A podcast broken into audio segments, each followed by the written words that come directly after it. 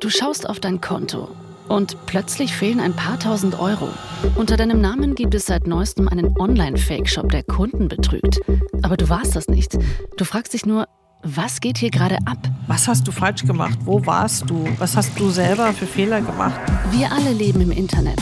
Aber was hier wirklich passiert, was im Dunkeln passiert, das ahnen viele von uns nicht mal.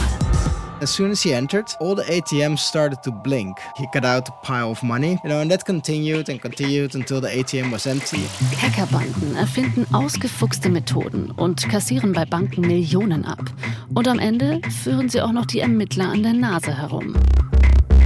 Darknet werden Schusswaffen verkauft, wie anderswo Schuhe oder Handys. Und Teenager sitzen in ihren Kinderzimmern und hacken die deutsche Bundesregierung. Ich habe nicht damit gerechnet, dass es funktioniert, weil ich davon ausgegangen bin, dass das nicht stark genug ist, um eine Regierungswebseite lahmzulegen.